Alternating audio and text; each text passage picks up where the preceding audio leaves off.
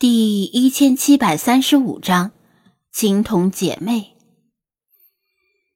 张子安端详着手里的项圈，护身符上的眼睛仿佛有着某种魔力，令他看得入神。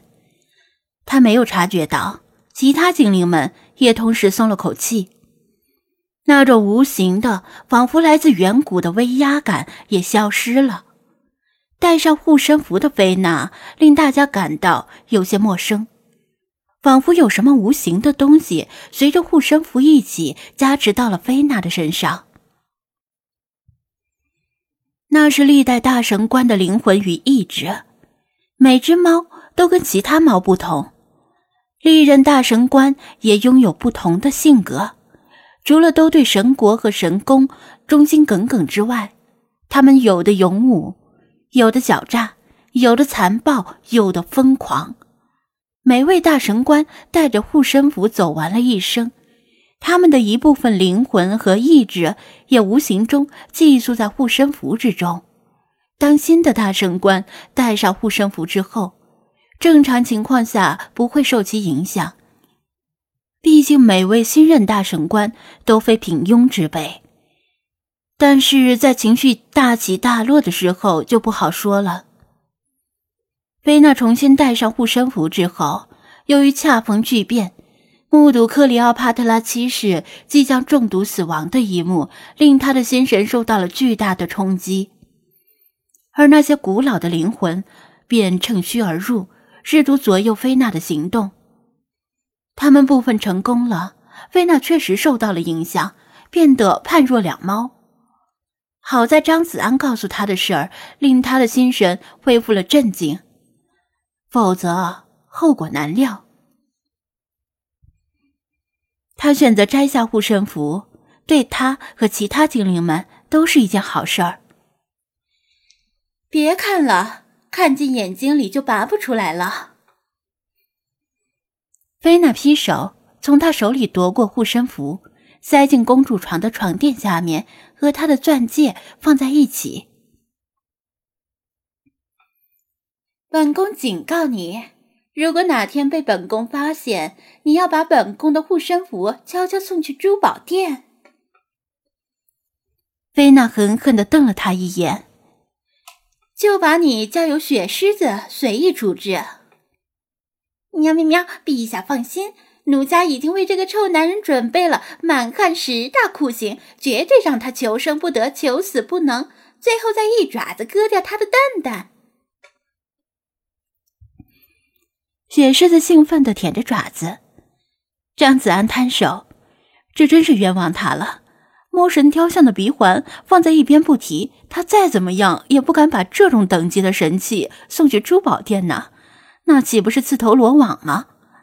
估计珠宝店的店员看到护身符的第一眼，就会当场报警把他抓获吧。这种神器不是普通人能够染指的，还是让他安稳的留在菲娜的床垫下吧。小芹菜还在楼下等着，他好不容易把二楼的事情弄完，来到一楼。然而，他刚才没注意。那个神秘少女已经先行一步跑到楼下，所以她下楼梯看到的一幕就是：哈哈哈，萝莉版的小芹菜姐姐，蹭蹭。神秘少女高兴的抱着小芹菜，用自己的脸颊在小芹菜的脸颊上蹭来蹭去。张子安，哦！小芹菜被蹭得一脸懵逼。他不明白这个明显比自己大不少的陌生小姐姐为何把她叫姐姐。不过被叫姐姐的感觉还是挺不错的。小芹菜每次听同学说他们家里有弟弟妹妹的事，就很羡慕。如果有个弟弟或者妹妹的话，一定会很有意思，也不会再寂寞。他以前以为自己是像妈妈说的那样。从超市里捡的，或者充话费送的，所以每次跟妈妈去超市时都不敢松开妈妈的手，生怕自己走丢了被别人捡去。但是他亲身参与饲养仓鼠之后，朦胧的了解到一些关于繁殖的概念，有公有母才能够生出小仓鼠，所以他有个弟弟或者妹妹的想法显然不太现实。小芹菜看到张子安下楼，求助般的望向他，嘴唇蠕动了几下，却不知如何向他说明眼前这种奇怪的状况。神秘少女还在蹭个不停。像是非常喜欢玩这样的游戏，简直是乐在其中。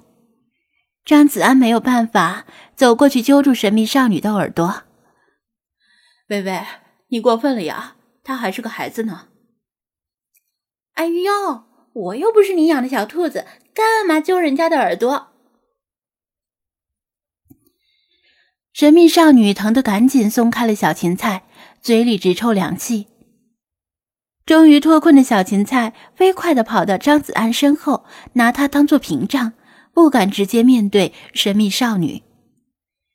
张子安松手，神秘少女眼泪汪汪地揉着耳朵：“可恶，只是蹭了几下而已嘛，把我的耳朵揪的一只小一只大，可怎么办？”小芹菜仰头看着他，小声的问道：“店长哥哥，他是谁呀？”顾客吗？还是新来的店员？问得好，这个问题他也想问。他是谁？克里奥帕特拉七世的一句无心之言，捅破了窗户纸。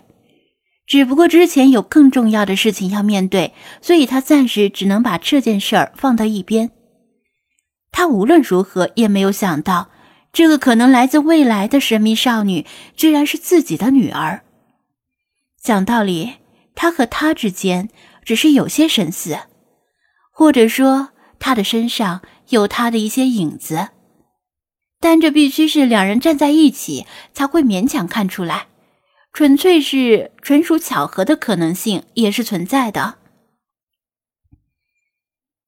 不仅是他。精灵们同样对这个问题感到无比好奇，他们也纷纷来到楼下，或坐或卧，到属于他们的地盘上，饶有兴致的观察着事态的发展。先不说这个，小芹菜，你怎么来了？外面的路好走了吗？张子安岔开话题，难道今天还要上学吗？台风带来的洪水接近消退，现在大部分街道上的水位已经低于仅能没过脚面，某些低洼地带的积水还是很深，街道上满目疮痍，被台风摧毁的树枝、杂物、生活垃圾到处都是，其中不乏一些可能有危险的物品，比如碎玻璃，这些东西的清理需要时间。更需要人手。小芹菜背着他惯常背的书包，但按理说，小学又不是像高考冲刺的重点高中，没必要在台风过后的第二天就复课吧？已经不下雨了，但他还是穿着雨鞋，因为可以避免污水里的杂物划伤脚掌。小芹菜摇头：“今天不上课，但是我妈妈要上班。”因为我们小区还没有来电，妈妈不放心我一个人留在家里，让我来这里写作业。张子安明白了，蔡美文的担心并不为过。天灾过后，让孩子自己留在家里确实不太安全，说不定有小偷趁火打劫。至于小芹菜，宠物店的门永远向这位首席员工敞开。